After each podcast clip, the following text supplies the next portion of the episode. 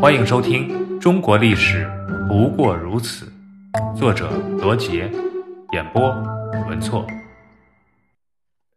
失踪的皇帝，由于太子朱标早逝，朱元璋在死后便传位于他的皇孙，也就是朱标的儿子，二十一岁的朱允文继承大统，年号为建文。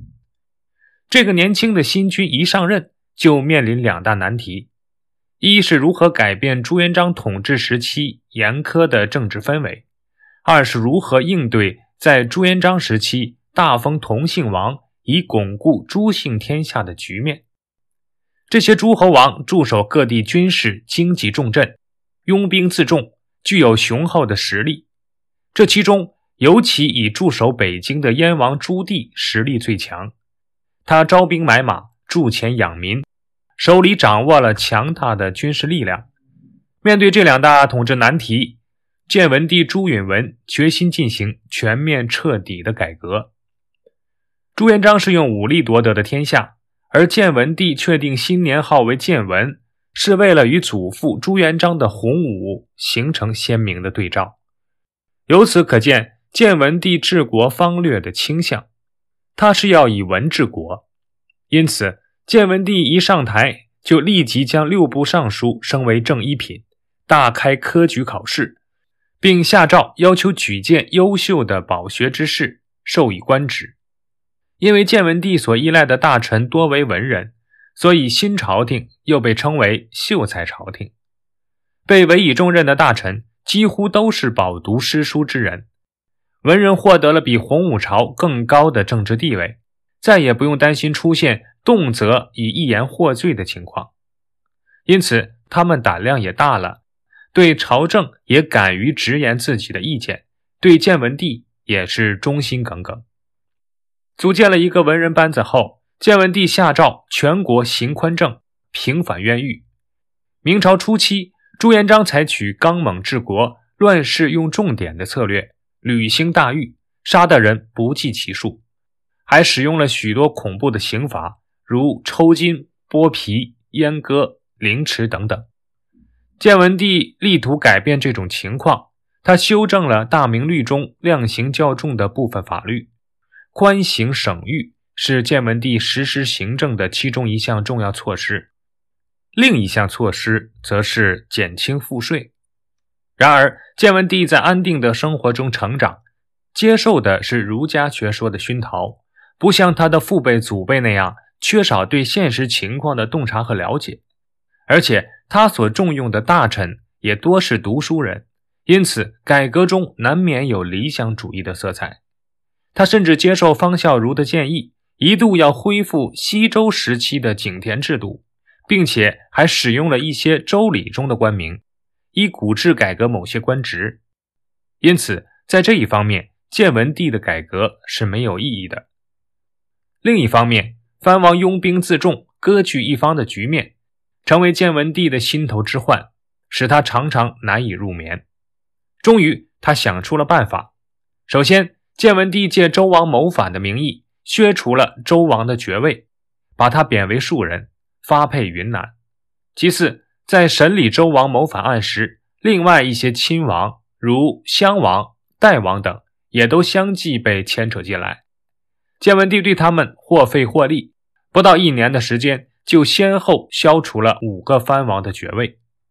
见到这种情况，燕王朱棣为了躲避灾祸，开始装疯卖傻，妄图躲过一劫。可是福不是祸，是祸躲不过。没过多久。建文帝又下了一道圣旨，剥夺朱棣的爵位，并下令逮捕朱棣手下的官吏。接着派大军向朱棣居住的北平进发，朱棣也急忙召集自己手下的将士迎战。一场大战迫在眉睫。太祖朱元璋周年祭的时候，朱棣的三个儿子朱高炽、朱高煦和朱高燧到南京参加典礼，尚未返回北京。考虑到儿子的安全，朱棣不敢轻举妄动。他写信给建文帝，以自己生病为由，请求放还儿子。建文帝的智囊之一黄子成认为，如果放还燕王的三个儿子，可以消除燕王的疑心，而后出其不意，一举擒之。建文帝听从了黄子成的建议，而另一边，燕王朱棣没想到儿子能如此顺利地返回北京，大喜过望，认为这是上天的庇佑。很显然，建文帝的决定是幼稚的。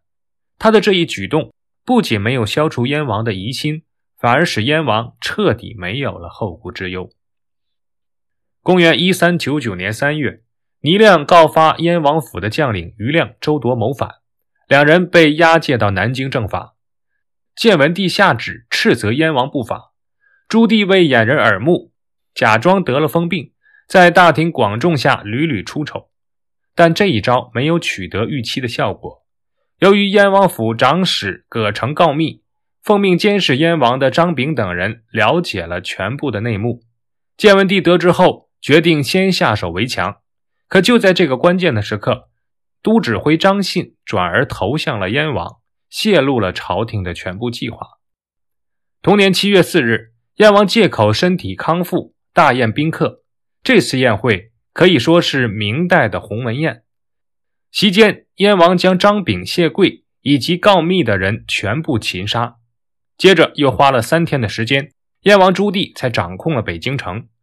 而后，他以清除皇帝身边的奸党齐泰、黄子成为由，打出了靖难的旗号，并废除建文帝的年号，续称洪武三十二年。打这起，靖难之役正式开始。而所谓的靖难，就是平定祸乱的意思。七月二十四日，建文帝以伐燕昭告天下，把军务全权托于齐泰和黄子成。这里要说明一点。由于明太祖朱元璋大肆杀戮功臣能士，致使中央军事力量十分的孱弱，因此建文帝伐燕战争一开始就陷入了被动，节节败退。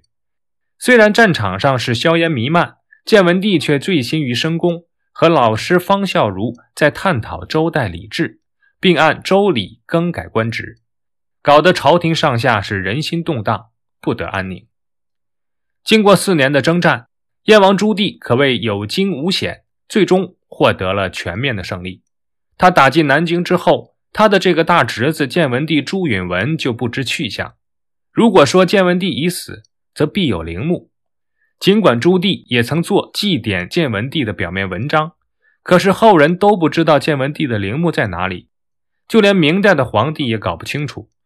明末的崇祯帝就说过这样一句话：“建文无陵。”从何处祭奠？关于建文帝失踪一案，历史上主要有焚死说和逃亡两种说法。焚死是正式的记载，而野史和民间则更倾向于建文帝出逃的版本。民间传言中，在许多地方都有建文帝的踪迹与传说。有的说建文帝先逃到云贵地区，后来又辗转逃到了南阳一带，直到现在。云南大理仍有人以惠帝为鼻祖，惠帝就是建文帝。当然，民间的说法多少反映了百姓对建文帝的同情，因此以上两种说法也都只是猜测。而建文帝的最终结局也成为中国历史上一个难解的谜团。档案六十三，永乐迁都。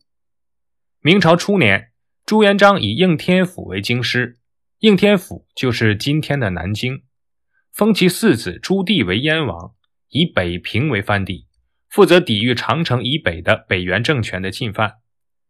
朱棣称帝之后，改北平为北京，并在北京设行在六部。永乐四年，下诏建北京宫殿。永乐七年，因组织对蒙古军的进攻。明成祖朱棣长期住在北京，而以太子在南京监国。永乐十三年，又下令营建北京宫殿。永乐十八年，北京宫殿正式建成。永乐十九年二月，正式迁都北京。迁都北京后，使北京成为当时政治军事的中心，既可就近指挥长城一线的军事防御，又能进一步控制东北地区。保证了大明王朝的统一。